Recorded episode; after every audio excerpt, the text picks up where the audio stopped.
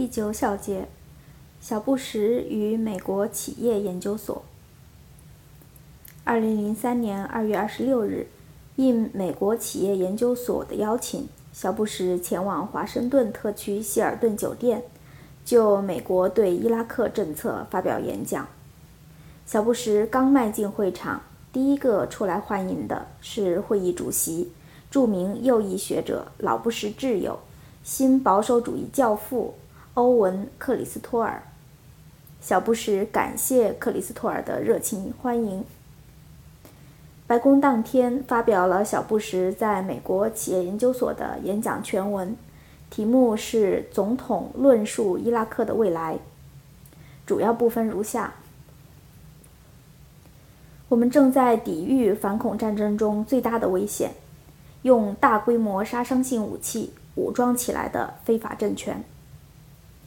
在伊拉克，一个独裁者正在制造和隐瞒这些武器，他能以此称霸中东并威胁文明世界。我们绝不允许他实现这一目标。这个暴君与恐怖主义组织有密切的联系，他能向他们提供可怕的手段攻击美国。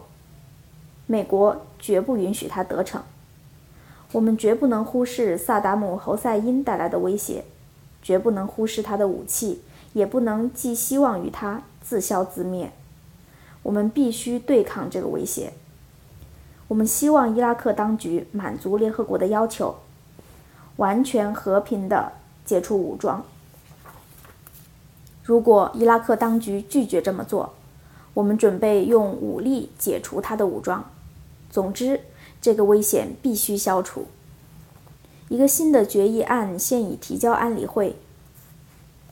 如果安理会面对伊拉克的违抗，再次以各种借口议而不决；如果其权威被证明徒有虚名，那么联合国作为稳定和秩序的基石，其作用将被严重削弱。如果各成员因此挺身而出，那么安理会就将实现其创建时确立的宗旨。这是小布什对萨达姆发出的严重威胁，美国决心对伊拉克动武了，也是小布什对联合国发出的严重警告，美国将甩开联合国对伊拉克采取行动了。与会者中除了学者、作家、政治家、企业家等以外，还有许多小布什政府的内阁成员、国会议员。以及最高法院大法官斯卡利亚、陪审法官托马斯和新保守派分子等。小布什表示，他在这个场合见到这么多尊贵的作家和政策专家，感到特别兴奋。说，在美国企业研究所里，我国最优秀的思想家正在为迎接国家面临的最大挑战而工作着。你们的工作干得实在漂亮。我的政府已经借用了二十名像你们这样优秀的思想家，我要感谢他们所提供的服务。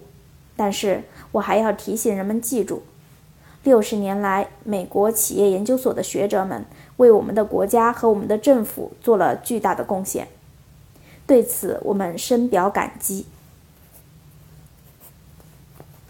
成立于一九三八年的美国企业研究所是美国企业界的保守智库。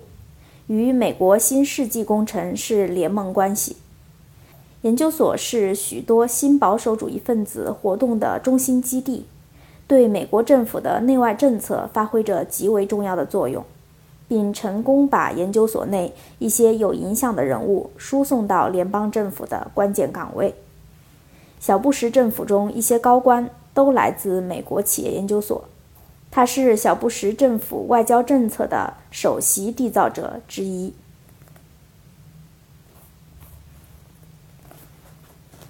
会议主席欧文·克里斯托尔是美国企业研究所的资深研究员，也是美国新世纪工程的领袖人物。二零零九年九月十八日，八十九岁的克里斯托尔因患肺癌撒手人寰。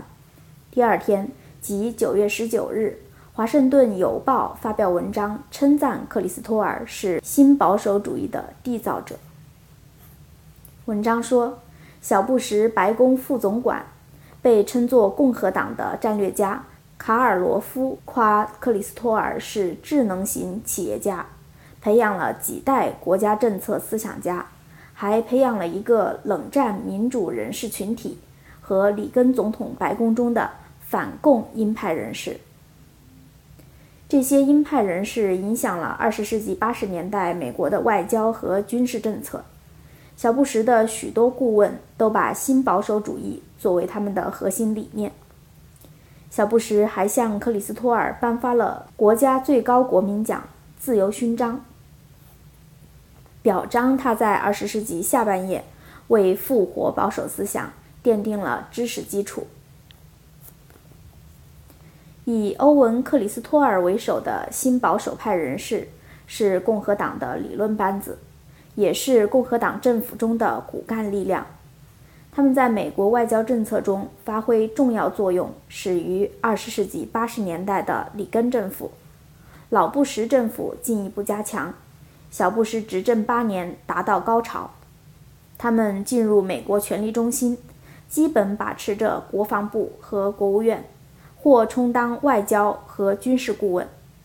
在小布什政府时期，他们是策划推动对伊拉克发动侵略战争的主力。小布什政府被看成是美国近代史上奉行单边主义、最富军事侵略性的一届政府。此看法毫不为过。第十节，培养萨达姆接班人。早在九幺幺事件发生前，小布什政府曾为挑选萨达姆接班人召开秘密会议，首选人物是伊拉克什叶派流亡人士艾哈迈德·沙拉比，他被称作伊拉克的乔治·华盛顿。沙拉比一九四四年十月三十日出生于伊拉克首都巴格达的名门望族，是著名什叶派家庭的后代。一九五八年七月十四日，以卡萨姆为首的自由军官组织推翻费萨尔王朝，成立伊拉克共和国。沙拉比随全家移居美国，时年十四岁。之后，沙拉比大部分时间住在美国和英国。二十世纪六十年代，他就读于美国麻省理工学院，获数学学士学位。一九六九年获芝加哥大学数学博士学位。毕业后，先在黎巴嫩的贝鲁特美国大学数学系任教，后在约旦从事银行业。二十世纪九十年代，沙拉比开始从政，他是伊拉克在海外的最大反对派组织——伊拉克国民大会主席。前面说过，这个组织是一九九一年海湾战争结束后。在老布什政府的直接支持下成立的。一九九一年五月，老布什总统指示美国中央情报局充分利用伊拉克国民大会，把一切反萨达姆势力组织起来，推翻萨达姆政权。伊拉克国民大会接受美国政府的组织，它的活动资金来自美国政府。